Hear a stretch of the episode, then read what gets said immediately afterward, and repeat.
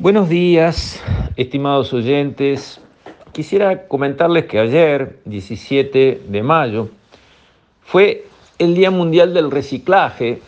Poca visibilidad tuvo en los informativos y, digamos, en las cadenas de noticias de nuestro país, pero algo salió.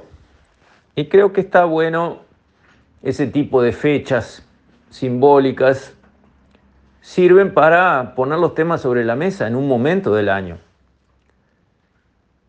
Realmente eso refiere a la economía circular, el concepto que ha empezado a tomar cuerpo y a hacerse importante en las distintas economías, que consiste en pensar el ciclo del producto completo. ¿Por qué? Porque tradicionalmente lo que se ha venido haciendo es que un empresario elabora un determinado producto, digamos una cubierta de un vehículo o un envase de plástico para un refresco, y lo vende.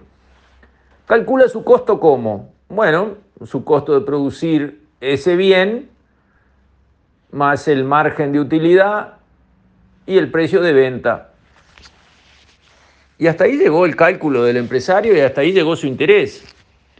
Pero lo que pasa es que ese producto no desaparece una vez que un consumidor lo compra y lo usa, porque la cubierta del vehículo un día hay que cambiarla, no da más, pero todavía hay una cubierta vieja, pero cubierta al fin. Y cuando la persona se tomó el refresco que había dentro del envase plástico, queda un envase plástico, no desaparece como por arte de magia. Y si es un envase de plástico no pasa nada, pero cuando son miles de millones, de envase de plástico o de cubierta de vehículos, sí hay un problema. Porque eso genera contaminación, hay que manejarlo, hay que hacer algo con eso. ¿Qué se hacía hasta ahora y se tiraba para cualquier lado? Había costos para tirarlos para cualquier lado, porque una cubierta de auto queda en un rincón de un terreno en cualquier lado, pero miles de millones de cubiertas de auto a algún lado tienen que ir. Había que moverlas, había que acumularlas en algún lado había que enterrarlas o quemarlas.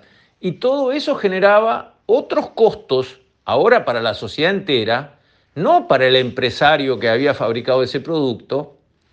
Y esos costos tenían una dimensión económica, porque había que mover todos esos desperdicios, enterrarlos, hacer esto, aquello, y ambientales, porque todo eso también generaba un, em, un impacto ambiental que está relativamente medido en los distintos rubros, los plásticos, los microplásticos, todo lo que eso va generando en el medio ambiente, etcétera, etcétera, la lista es infinita. Pero el concepto central es, el empresario calcula su costo tomando en cuenta su costo para fabricar, pero nadie toma en cuenta el costo del ciclo de vida de ese producto completo. Entonces, el empresario toma una decisión de producir a cierto nivel de costo y cierto volumen de producción con unos costos que no son completos, son solo sus costos. Pero después en la sociedad hay otros costos que no se están tomando en cuenta y que por lo tanto él al no tomarlos en cuenta no los incluye en su ecuación y toma una decisión equivocada en cuanto al volumen de producción o a la calidad del producto que está sacando al mercado. Un ejemplo es los plásticos para envases de bebidas son eh, más baratos que los vidrios. Antes lo común eran botellas de vidrio para los envases, ¿verdad? Tanto de una gaseosa como del agua. Y después se pasó del envase de vidrio al envase de plástico. El envase de vidrio contamina mucho menos que el plástico. El vidrio es una roca, es sílice, es algo que, digamos, en un pedazo grande o en un pedazo chico es como un, un grano de arena de la playa, digamos. No lo mismo un plástico. Pero ese costo mayor del vidrio sobre el plástico no está tomando en cuenta el resto de la historia del envase, que es distinto en el caso del vidrio al caso del plástico.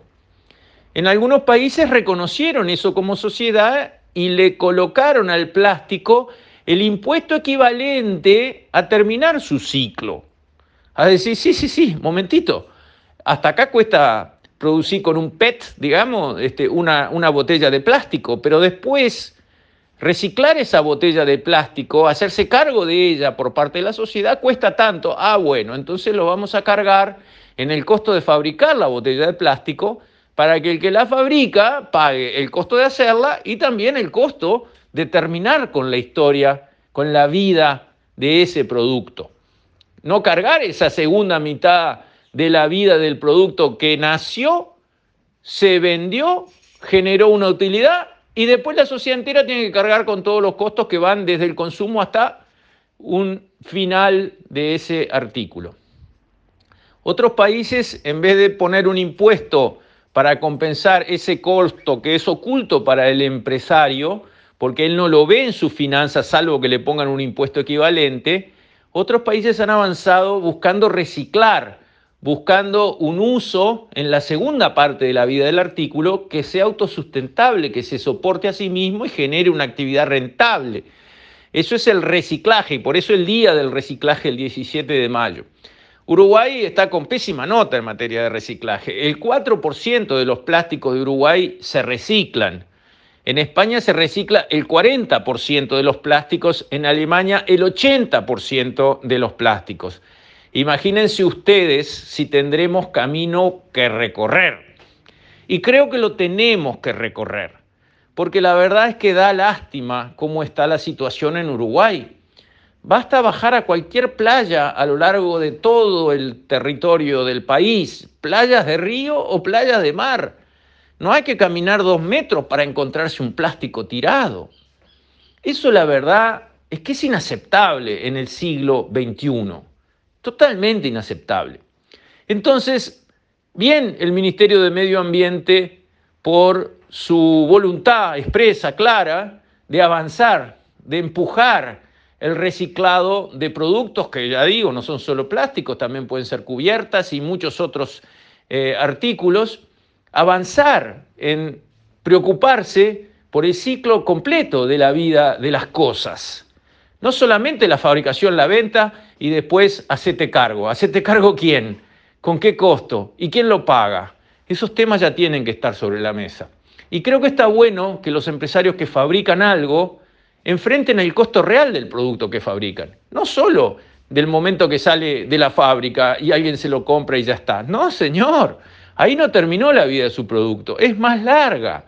Y alguien tiene que pagar por ese mayor costo que viene después y alguien tiene que ver los costos reales de fabricación de las cosas para no tomar decisiones equivocadas, como por ejemplo sustituir plástico por vidrio. Quizás, si hacemos la cuenta correcta, el plástico no es más conveniente que el vidrio desde el punto de vista económico, porque tenemos que poner a los dos productos en igualdad de condiciones. Los dos costos tienen que estar sobre la mesa. El costo de fabricar y el costo de terminar con la vida de un artículo que ya cumplió su fin, su fin primario, sea entregar un líquido a un consumidor o lo que estemos hablando. Un tema importante que en el Uruguay viene muy retrasado. Está bien que se ponga sobre la mesa y está bien que el Ministerio de Ambiente nos ayude a ayornarnos siguiendo las pautas de los países más avanzados en estos temas. Con esto, estimados oyentes, me despido. Hasta mañana, si Dios quiere.